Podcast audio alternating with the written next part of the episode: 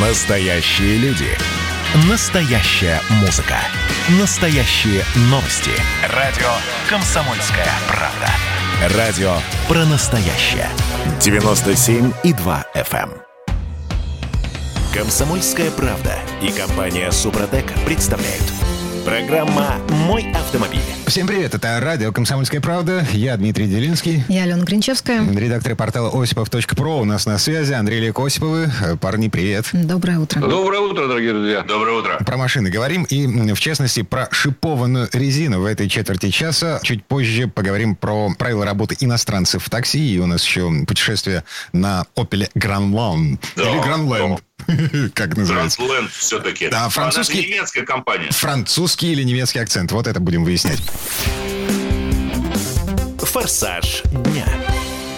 Значит, в России снова активизировались разговоры по поводу того, запрещать шипованную резину или не запрещать. В Госдуме а, в очередной раз э, эта тема всплыла, и я не знаю, что, что по этому поводу думать. Во имя чего вообще эта идея возникает с такой периодичностью? А, не знаю. Ну, конечно же, мотивация это всегда одна и та же. Что шипованные покрышки наносят существенный вред нашей дорожной сети. Но в Германии Канады. запрещены шипованные. В Германии только в северной части Германии или в южной, в горной есть и ситуации, когда тебе действительно Когда- нужны шипованные покрышки. Да. В большинстве других случаев они тебе не нужны. А Там для горной ОТП. части ты обязан э, вешать цепи. Для нашей страны необъятной, так сказать, с разными климатическими зонами, это решение, ну, мягко говоря, странное. Да, И это потом в каком-нибудь однозначно. Салехарде, простите, пол- полгода из года эти дороги покрыты снегом и льдом. Как их можно разрушить, если у них есть естественная защита сверху? А еще очень удобно ехать по трассе Колыма без шипов. О, В общем, конечно, это какая-то ерунда, честно сказать. Даже тут комментировать не хочется, потому что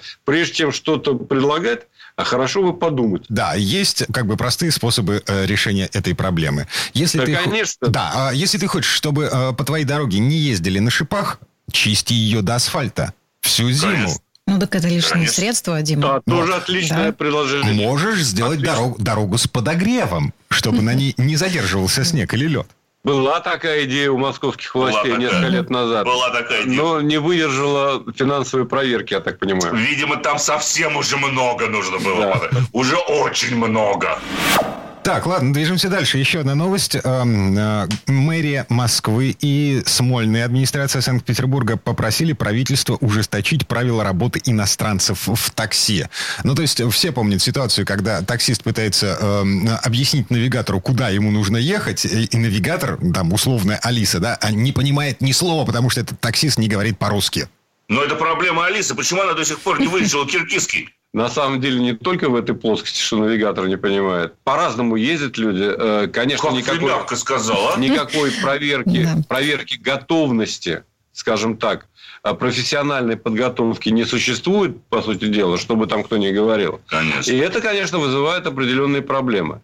А, ну, да, нужен контроль, наверное, в том числе контроль, который позволит выяснить степень владения языком и степень, конечно, в первую очередь профессиональной подготовки. Так а в чем ужесточение Это правил работы будет заключаться? И- иностранцев будут э, прижимать к ногтю, не, не допускать. Сейчас их больше 50%. Э, И в Москве, и в Петербурге. да, половина Ну да, всех ведь- таксистов это иностранцы. Да. Да, но ведь э, понимаете, что нет хорошей жизни. Э, Конечно. То есть то, что э, забирает себе агрегатор, скажем, это достаточно много. И не каждый э, человек, уроженец этого города, согласится э, на такие деньги. Дело в том, что сейчас в Госдуме об- обсуждается закон о такси. Согласно этому закону на такси, там внесена норма, которая позволяет работать таксистам лицам, выбравшим специальный налоговый режим, то есть так называемым самозанятым. В то время как сейчас в действующем законодательстве нельзя использовать самозанятых для перевозок в такси без а, э, создания индивидуального предпринимателя. У нас есть норма самозанятый, есть индивидуальный предприниматель, есть там уже различные, так сказать, юридические лица. А, Интересно на это реакция тех же самых агрегаторов, которые сказали, что они поддерживают эту норму, которая позволит самозанятым работать в такси, и они считают, что это нововведение позволит значительно обелить сферу таксомоторных перевозок. Ну, так, в частности, говорят представители Яндекс Такси. Но, с другой стороны, именно а, вот эта норма самозанятых и позволяла и позволяет до сих пор фактически э, людям без российского водительского удостоверения устраиваться э, и работать в такси. Конечно же, мы говорим о повышенной аварийности, э, но вот тут сама, сам корень-то проблемы заключается в чем? Почему там москвичи не идут работать в Москве ну, в такси, да, или почему там, э, петербуржцы не идут работать в Питер в такси? Потому что чрезвычайно низкие зарплаты. Тут надо в очередной раз бороться, собственно говоря, с основной причиной, а не с ее следствием. А причина заключается в том, что в нашей стране не работает федеральное антимонопольное законодательство. В том, что рынок такси у нас не конкурентоспособен и абсолютно монополизирован. Понятно? Да, антимонопольную службу на прошлой неделе возглавил э, выходец из петербургской администрации. Так, да. э, в этой части программы, э, это мы движемся дальше, мы трогаем машину руками. Тест-драйв. Обещанный Opel Grandland или Grandland, э, э, как с немецким акцентом это будет звучать? Ну, по-немецки акцент, по-немецки, наверное, Grand, Grandland X. Угу. У них же ланд, а не ленд. Да, а, ленд это английский. В общем, я до сих пор не понимаю, француз это или немец? И так, и так на самом деле. Это европеец. Наверное, важнее, важнее будет отметить это. Но выпускается в Германии. Выпускается он в Германии на заводе Opel под Рюссельсхаймом. Но выпускается, но построен он уже на а, модульной французской платформе CMF. Это действительно так. Это первая модель, фактически, которая вот, представляет собой такой гибрид французского и немецкого. А это Peugeot 3008 фактически.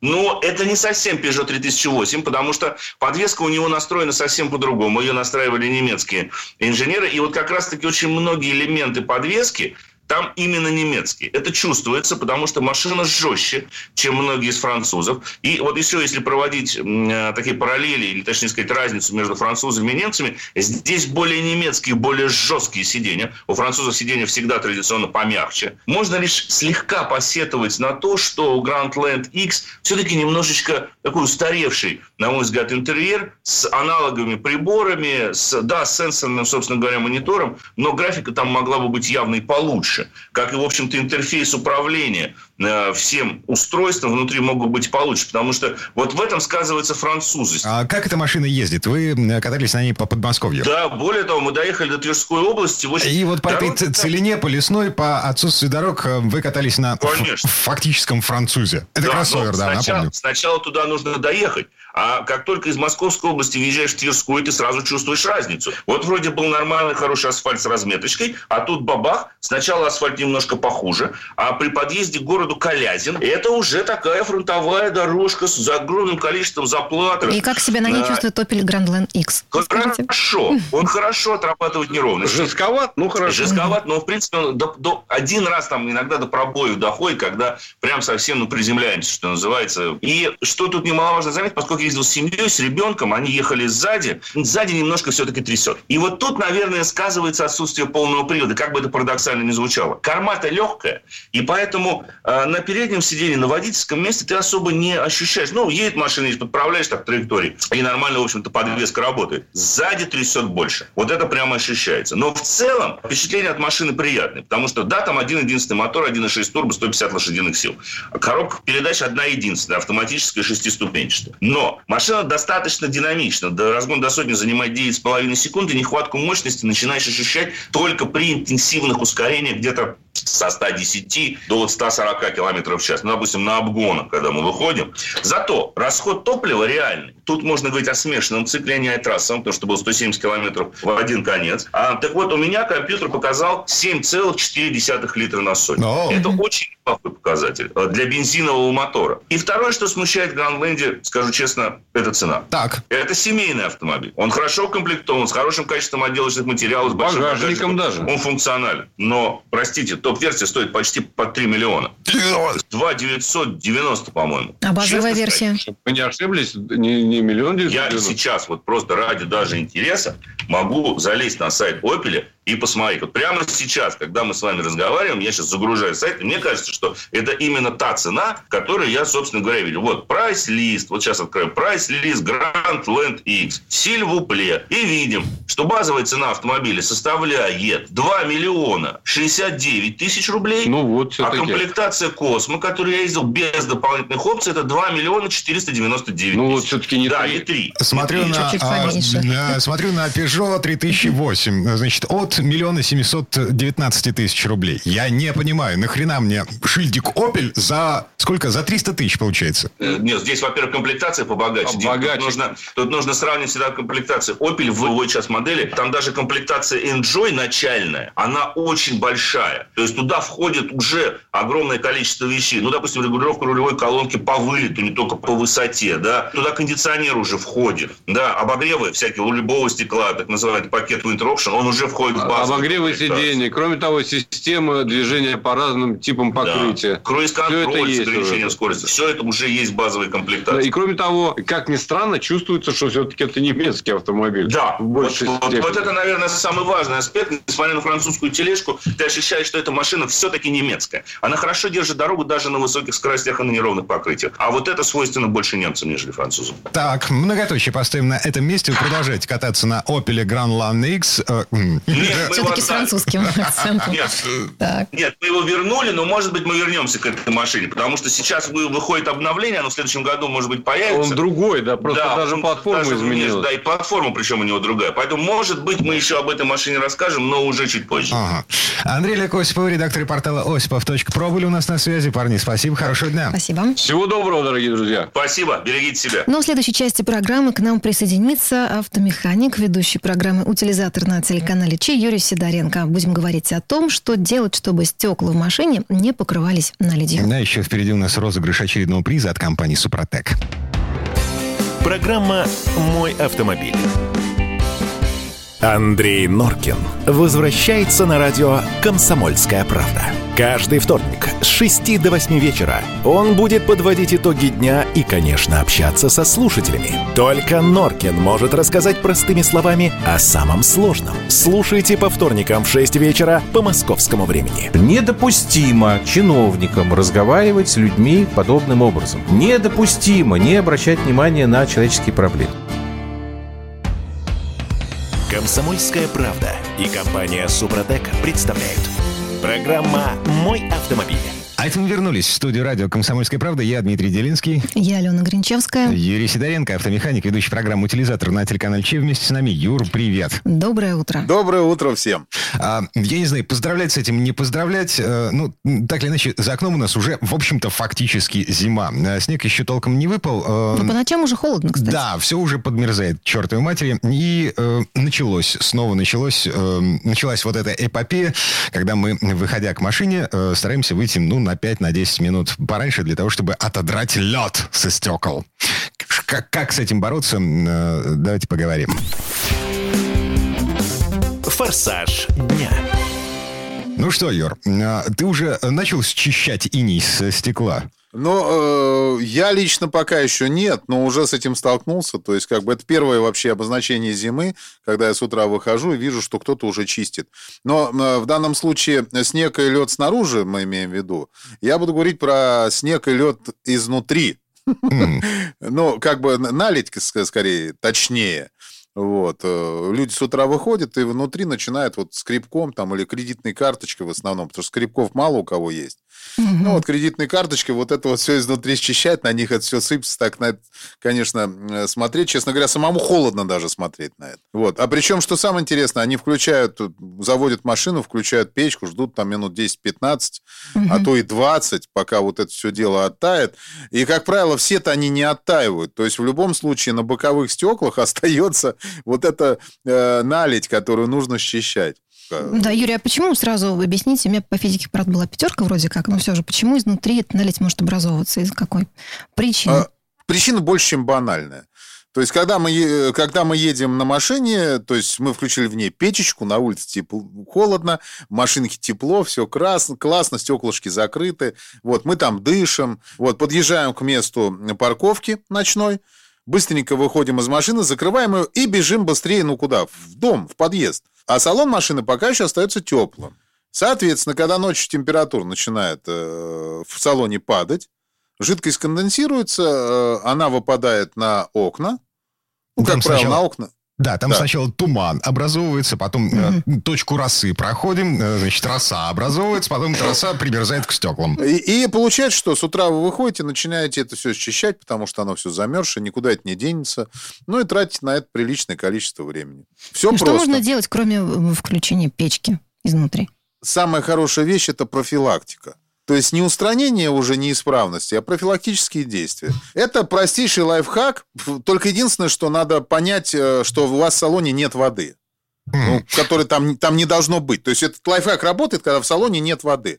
Э, То есть я не говорю, что там у вас там бутылка с водой стоит. Нет, конечно, это не в этом дело. По конструкции. То есть если у, у- у вас в машине в салоне под ковриками болото, болотца, и на ковриках лужи воды стоят, то ничего не получится, потому что эту воду надо устранить сначала. О, Или слушайте, я помню, э, жена моя как-то э, закрыла машину на э, неделю, наверное. И такие хорошие, серьезные морозы были. Вот. А, в следующий раз, когда мы вернулись к этой машине, значит, включились, эм, завелись, э, начали прогревать салон. И лужица, которая была на коврике под пассажирским сиденьем, вот, а эта лужица оттаяла и устроила короткое замыкание. Э, потому что жена бросила, в, в общем, туда кабель от э, прикуривателя. Нормально. Ну, все, все беды от женщин, могу сказать. Нет, все беды от того, что за машиной не следят в данном случае. Женщина здесь ни при чем. Э, Я просто хотел комплимент сделать. э, Ну да, аккуратный. Дмитриевна, А. Да, ав- автомобильный комплимент. И- Итак, вот если, значит, у вас не будет вот этой лишней воды, которую надо обязательно убирать, это, во-первых, вот как Дима уже сейчас сказал, это и опасно для автомобиля, вот, может быть, мало того, что может быть короткое замыкание, также может он и- гнить начать, что вообще не очень хорошо. Вот, это все надо убирать, если там не будет никакой воды, и салон сухой, то надо сделать следующее. Вот когда вы подъезжаете к месту ночной стоянки, или просто длительной стоянки, ну, без разницы. Вы глушите мотор, выходите из машины. Можно либо дверь оставить открытую водительскую, либо открыть окно водительское, то есть опустить вниз стеклоподъемник. Он пока еще не примерз, все нормально, это все можно сделать. Обязательно могу сказать, сразу же забирайте с собой все ценные вещи, вы обходите машину кругом и открываете по диагонали заднюю дверь, вот к этой открытой. И- Левая водительская, э, правая пассажирская. Пр- Правая, ну, не правая пассажир, Задняя, правая да. задняя, да, правая задняя дверь. То есть вы ее открываете и делаете, ну, 5-10 таких взмахов, не очень энергичных, чтобы дверь не оторвать. Ну, взмахов, тем самым выгоняя горячий воздух из салона автомобиля. Мгм. Причем вот эта аналогичная ситуация тому лайфхаку, то есть вам надо сравнять температуру воздуха в салоне автомобиля и на улице. То же самое надо делать в жару, когда машина стоит, например, под солнцем. Вы пошли в магазин, вышли из магазина, когда в нее человек садится, там температура может быть градусов на 30, а то и на 40 больше, чем на улице. Вот, чтобы там не получить тепловой удар, для этого надо сравнять температуру. То же самое, открывается одно окно, и задней дверью машете, и воздух выталкивается из машины. Вот, и температура сравнивается, уже становится легче. Так вот, вы сравняли воздух, то есть температура у вас и в салоне, и на улице одинаковая. И все, и далее закрываете дверь и спокойненько идете домой. Ну, сколько это? Полминуты занимает? Минуту? Ну, ми- ну, у меня это занимает максимум минуту. То есть, ну, я, честно говоря, не засекал, но это, но это совсем недолго. Ну, То в есть, сравнении причем- с тем, да, сколько нужно потратить времени утром, чтобы все это разморозить. Мгм. Конечно, э, да, причем- если э, с утра вы выходите на парковку и видите э, человека странного, человека, который совершит странные манипуляции со своим автомобилем, значит, размахивает дверью, закрывает, открывает, закрывает, открывает, закрывает, открывает. Э, знаете, человек э, решает проблему с конденсатом в автомобиле. Ну, подкованный человек, Ага. значит, да. Ну, ну, надо, за- надо сказать, значит, это либо Юра Сидоренко, либо тот, кто послушал этот эфир, да, либо, либо Дмитрий, либо Алена. Э, Слушай, а силикагель, э, вот эта влаговпитывающая фигня, э, зернышки такие, которые в обувные коробки засовывают. Слушай, это, это вообще очень прикольная штука, очень правильная штука. И вот в паре вот с этим проветриванием они работают на 100%. То есть, если вот эти мешочки положите туда, э, в салон автомобиля, пускай они там лежат, они не помешают. Они реально впитывают влагу. И еще, знаешь что, вот эти э, подковрики обязательно надо подкладывать, как это называется, такие впитывающие коврики, прокладки я их называю, для автомобиля, которые продаются в любом магазине запчастей. Такие впитывающие. Но только надо не забывать их иногда менять, потому что они пахнуть начинают. Ну, есть, конечно, для ленивых еще такая вещь. Могу сказать, э, у меня жена этим пользуется, потому что у нее на окнах стоят такие козыречки. Ну, от ветра, ветровички на, на окнах стоят. То есть она, э, можно чуть-чуть приоткры, оставить приоткрытым окно. Щелку такое оставить, да. Слушайте, а в сильный минус это не опасно вообще? Это вообще не опасно, Ален. Это больше, знаешь, для чего опасно? Опять же таки, любое приоткрытое окно, если его видно, оно желание вызывает у плохих людей залезть в машину. Вот только вот этим опасно. Эффект, конечно, меньше, чем если помахать дверью и проветрить салон. Но, могу вам сказать, процентов на, на 80 влага э, ну, ну, не, не сконденсируется на окнах. 20% все равно там останется. В принципе, вот, такая, вот такой тоже есть э, способ. Но я им не пользуюсь, потому что, ну, что-то беспокоит меня, что у меня машина стоит с открытым окном. Мне проще 5-10 раз в моем присутствии дверью помахать. Угу. Все. Понятно. А, короче, проветриваем машину перед тем, как оставить ее на ночь в э, морозы. Ну, просто для того, чтобы не тратить потом время на счищение иния, наледи, изморози э, с внутренней стороны стекол. Размораживание. Угу. Так, теперь э, розыгрыш. Разыгрываем очередной приз от компании «Супротек». Конкурс моей мечты. Юра, что у нас на кону сегодня?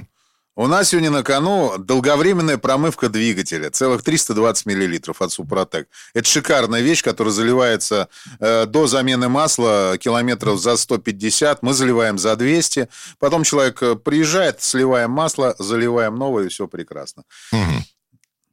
Так, и формулировка вопроса. Э, слушай внимательно. Известно, что на автомобильных выставках компания «Супротек» выставляет обработанный триботехническими составами автомобиль, который целыми днями работает на холостых оборотах со снятым поддоном картера. То есть двигатель работает без масла.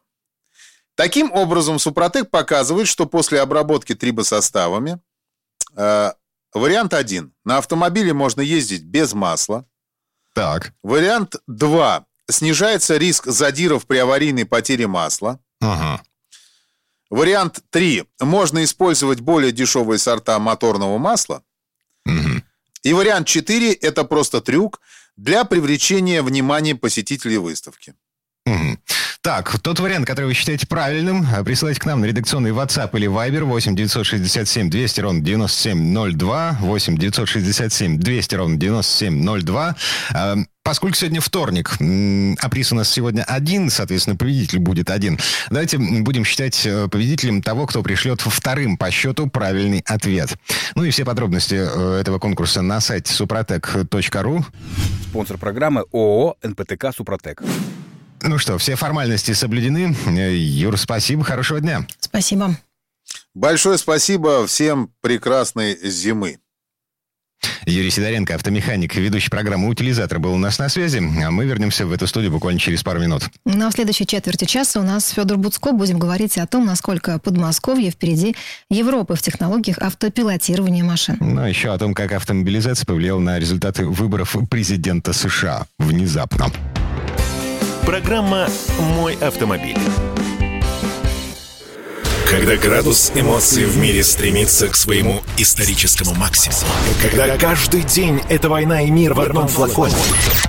Когда одной искры достаточно для пожара планетарного масштаба. В такое время нельзя оставаться спокойным и равнодушным. 23 ноября на радио «Комсомольская правда» стартует сезон высокого напряжения. Новости со скоростью телеграм-каналов. Эмоции на грани дозволенного. Гости с Олимпа и со дна. Только высокое напряжение спасет мир. Разряд. Комсомольская правда и компания Супротек представляют. Программа «Мой автомобиль». А это мы вернулись в студию радио «Комсомольская правда». Я Дмитрий Делинский. Я Алена Гринчевская. Федор Буцко у нас на связи. Федя, привет. Доброе утро. Доброе утро, друзья. В этой четверти часа давайте обсудим э, свежие автоновости. Ну вот э, на прошлой неделе буквально у нас запустили центральную кольцевую автодорогу, и там, среди прочего, кроме системы FreeFlow, а там еще анонсирована технология взаимодействия с транспортными средствами, внедрение этой самой технологии. И вот вопрос, это первый шаг внедрения автопилотах на дорогах общего пользования в нашей стране. И, собственно, что происходит с этим э, в просвещенной Европе? Мы впереди или отстаем? Как тебе такое, Илон Маск? Итак, э, Федя, вот эта э, технология взаимодействия с транспортными средствами, это что такое? Ну, это перспективная технология будущего, когда все автомобили будут оборудованы высокоскоростным интернетом и смогут в пути обмениваться данным, данными в автоматическом режиме. Допустим, о скорости потока, о каких-то опасностях, которые э, камеры и радары, лидары автомобиля э, замечают, отсылают в эту общую базу та их отсылает обратно э, для всех автомобилей, находящихся в этом районе. В Германии сейчас говорят о том, что уже со следующего года, мол, можно будет там ехать за рулем, там фильмы смотреть или там в мессенджерах переписываться. Ну, mm-hmm. на самом деле, вряд ли сможем, вряд ли смогут в ближайшее время. Подобное сейчас э, научили делать э, самый дорогой вот этот Mercedes S-класса, он по этой парковке, ну, по двум этажам парковки может сам ездить. Ну, знаешь, по-моему, это не, не великое достижение. То есть все ждали от того, что этот новый Мерседес э, со стереокамерами, с быстрым интернетом, с производительным компьютером. Все ждали, что включат ему автопилот третьего уровня. То есть третий уровень, значит, что уже на больших отрезках дороги можно сидеть и не следить за тем, что там автомобиль делает. Сидишь и не, не следишь, не держишься за руль, не нажимаешь педали, вообще не смотришь, куда хочешь. Но вышло иначе. По сути, у машины есть такой умный пробочный ассистент, то есть когда идет поток автомобилей, когда есть разметка, когда скорость до 60 км в час, эта машина едет в таком вот автоматическом режиме. И то, э, пока его до конца не включили, ну, вот официально еще не включили, он уже есть в автомобилях, но активируют его только во втором полугодии, полугодии 2021 года и только в Германии. И то это под вопросом, потому что Похожая система заявлялась для Audi A8, который вышел два года назад. А, в топовых комплектациях машина была оснащена уже всеми этими радарами, лидарами, сенсорами, датчиками, камерами, стереокамерами. Но, тем не менее, до сих пор не включили. Это, во-первых, это КАМАЗ тестирует автопилот для грузовиков. Ну, хорошо, да, ладно. Окей, давайте нотку патриотизма пусть прозвучит в нашей программе. Да, КАМАЗ тоже тестирует. У нас, да, я прям представляю себе КАМАЗ, который по стройке там едет или по нашим дорогам, где кто-то люк случайно случайно вынул э, на автопилоте. Автопилот такой, не, не поеду дальше, не, не, пожалуй, все, торможу, все, не, не пойдет, нет, не хочу. В Германии не отвезите, там, не, не Нет, ну, слушай, я уже неоднократно произносил эту мысль в эфире, э, еще раз произнесу. Автопилот, э, умеющий ездить по России, по российским дорогам, он будет вне конкуренции, ну, правда. Он может все, судя по всему. Да, у него будет имя, фамилия, отчество, большой стаж вождения. А ему еще зарплату придется платить молоком семечки, семечки будет грызть рулем. Вот я, я, я думаю, это у нас такой будет автопилот. Вот, поэтому, в общем, электроники будет становиться все больше, в реальности пока работать не будет. И, э, ну, там, 10-15 секунд, окей, машина проедет сама по вот этой не, не по оцифрованной парковке маленькой там, а вот по реальной дороге. Но пока нет. Кроме того, для этого нужна, нужна э, система 5G, да, э, ну, то есть нужна быстрая интернет-связь э, сотовая. Ну, вот эксперты независимые говорят, что реальный срок это 2030 год. А пока, если хотите вот не держаться за руль, шофера наймите. Mm. Um, ну, то есть технология взаимодействия с транспортными средствами, которые собираются внедрять на, на центральной кольцевой дороге вокруг Москвы, она, ну, такая... Это тоже капиталовложение в отдаленное будущее. Да, я буду таким осторожным э, как бы сказать, не пессимистом, не оптимистом. Ну, в общем, я в это пока не верю. Еще одна новость. Э, выборы президента э, Соединенных Штатов Америки закончились. Э, сейчас уже можно говорить о, о, об автомобилях, о том, как они повлияли на эти выборы. Автомобили у них на выборах играют очень важную роль, и в этот раз играли особенно важно. Это не только связано с тем, что сторонники Трампа традиционно очень шумно на, на автомобилях выражали свою позицию. Есть много фотографий, как они едут, значит, с американским флагом, значит, с флагами в поддержку Трампа, а, и там позируют какие-то там американские красотки, держа держа в одной руке... Федор, сразу уточни, это какие-то, какие-то конкретные автомобили в поддержку? Обычно это что-то такое большое и тяжелое. Естественно, это, это, это вам не какой-нибудь гибридик Toyota, а, это, это вам не Тесла какая-нибудь. Это а. должен быть большой, мощный американский пикап. Понятно. Вот, То есть э, ста- сторонники Трампа, э, ну, а да, сторонники демократов, э, сторонники демократической партии, это борцы за экологию э, со всеми вытекающими отсюда последствиями. Э, сторонники Трампа fuck the fuel economy. Угу. Ну, это условно, но примерно, да, примерно в эту степь. Были интересные случаи, ну, скажем, за Байдена э, э, ездили, агитировали а, большие автобусы, вот украшенные эти его лицом, там, с надписями разными.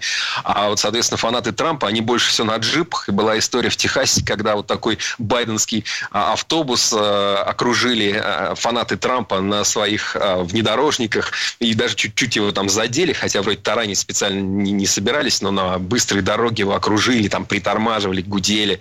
Вот. Но это, это отдельная история. А я хотел рассказать о том, что э, выяснилось, что в этот раз в Штатах позакрывалось очень большое количество избирательных участков. 21 тысяча на страну. Это не так-то мало. Каждый пятый был закрыт в этот раз. Ну, там, пандемия и все прочее. Соответственно, а, получилось, что люди, у которых нет автомобиля, они зачастую просто не могли добраться до избирательного участка. У них была альтернативная возможность проголосовать по почте. В итоге выяснилось, что если у тебя машины нет, э, то э, процент неголосовавших составил там более 60.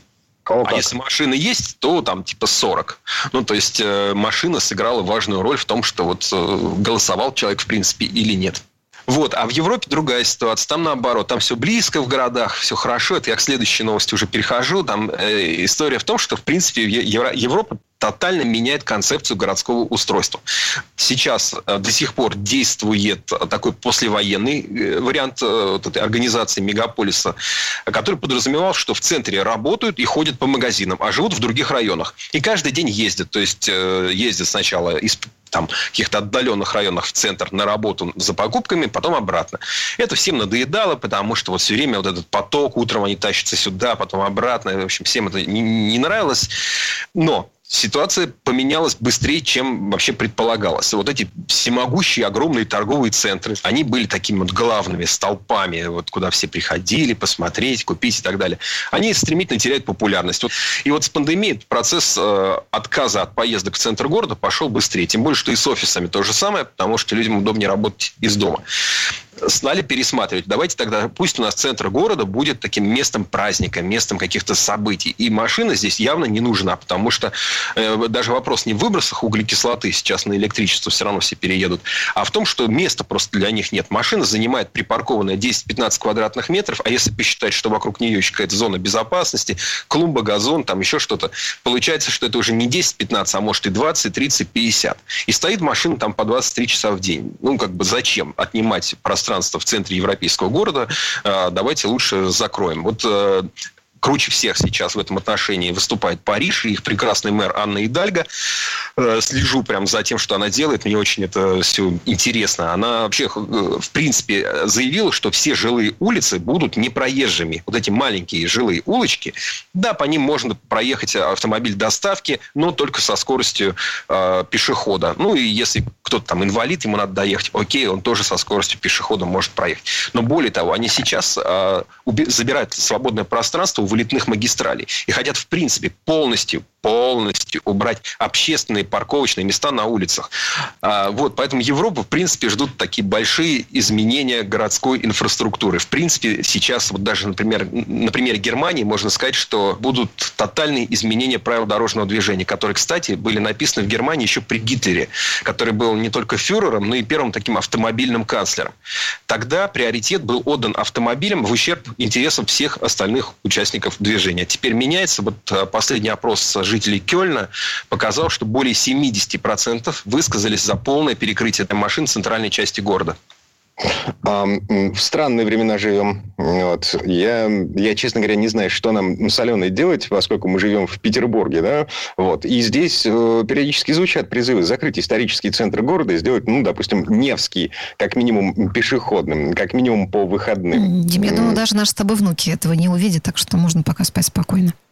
Um, mm-hmm. Ну, да, я, я послушал сейчас Федю, я встревожен. Федь, спасибо тебе большое. Хорошего тебе дня. Спасибо. Не тревожьтесь, друзья, все будет хорошо. Федор Быцко был у нас на связи. А мы вернемся в эту студию буквально через пару минут. Ну, а в следующей части программы у нас журналист и летописец мирового автопрома Александр Пикуленко. Он открывает для себя машины на батарейках. На этот раз речь пойдет об электрической Хонде. Программа «Мой автомобиль». Андрей Норкин возвращается на радио «Комсомольская правда». Каждый вторник с 6 до 8 вечера он будет подводить итоги дня и, конечно, общаться со слушателями. Только Норкин может рассказать простыми словами о самом сложном. Слушайте по вторникам в 6 вечера по московскому времени. Недопустимо чиновникам разговаривать с людьми подобным образом. Недопустимо не обращать внимания на человеческие проблемы. Комсомольская правда и компания Супротек представляют. Программа «Мой автомобиль». А это мы вернулись в студию радио «Комсомольская правда». Я Дмитрий Делинский. Я Алена Гринчевская. В этой четверти часа у нас немного нетрадиционная история от Александра Пикуленко. На этот раз речь пойдет об электромобиле Honda Yenta. Ну, хотя, по мнению многих экспертов, такая кавайная машина – это скорее дань моде. У японцев получился не самый убедительный вариант электромобиля. Но слово Сан Санычу. Предыстория.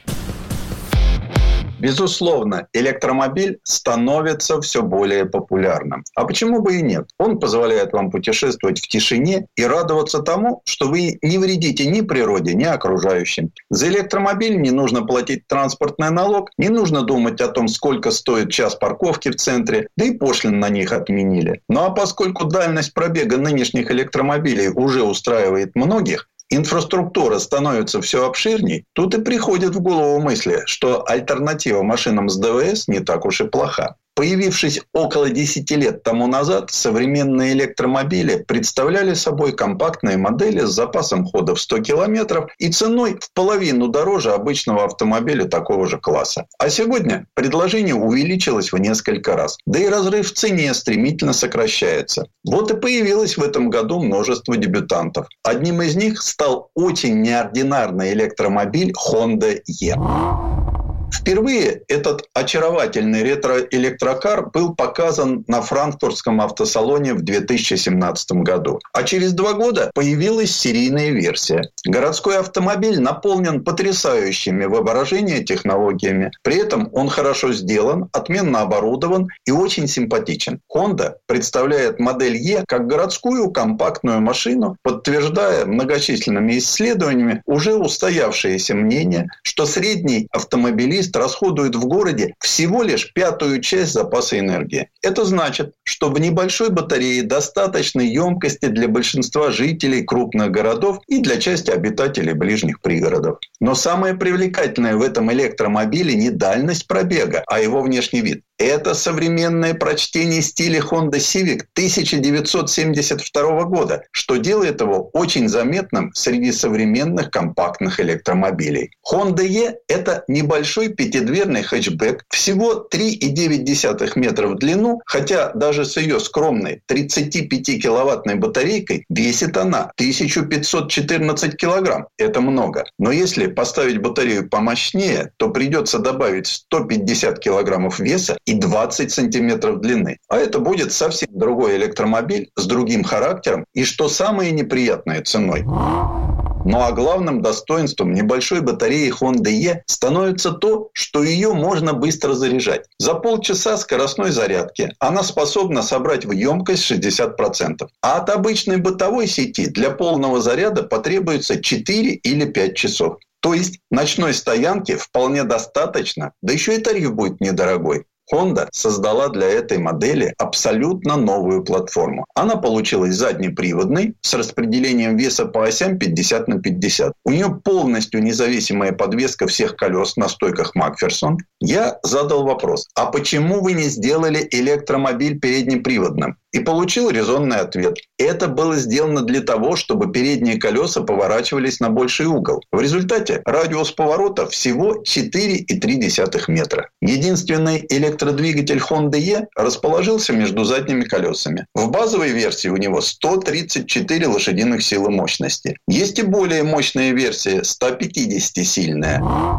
Разгон до 100 км в час занимает 9 секунд. Едет электромобиль очень плавно. При этом водитель чаще всего пользуется только одной педалью на все ездовые случаи жизни. В Honda E достаточно педали газа и для ускорения, и для торможения, и для полной остановки. На тормоз нажимаешь всего два раза, когда запускаешь машину и когда останавливаешься на стоянке. Для того, чтобы перейти в режим автоматического рекуперативного торможения, достаточно нажать кнопку активации системы. Она расположена между сиденьями и на ней нарисован башмак. Литий-ионный аккумулятор Honda E позволяет, правда, по мнению производителя, проехать 220 километров. И уже в первой поездке становится ясно, что этот пробег в городе вполне реален. На автомагистрали, где практически нет возможности сэкономить или рекуперировать электроэнергию, на одной зарядке можно проехать полторы сотни, не больше. Honda E даже внешне выглядит очень небольшой машиной. Она короткая и высокая. Водитель сидит вертикально, обзорность прекрасная, а большие двери позволяют легко сесть как спереди, так и сзади. Ведь колесная база длиной 2530 миллиметров очень большая для электромобиля, длиной менее 4 метров в сочетании с широкими колесами и очень низким центром тяжести, ведь батарея спрятана в межпольном пространстве. Все это позволяет Honda E продемонстрировать своему водителю впечатляющую устойчивость и отсутствие боковых кренов.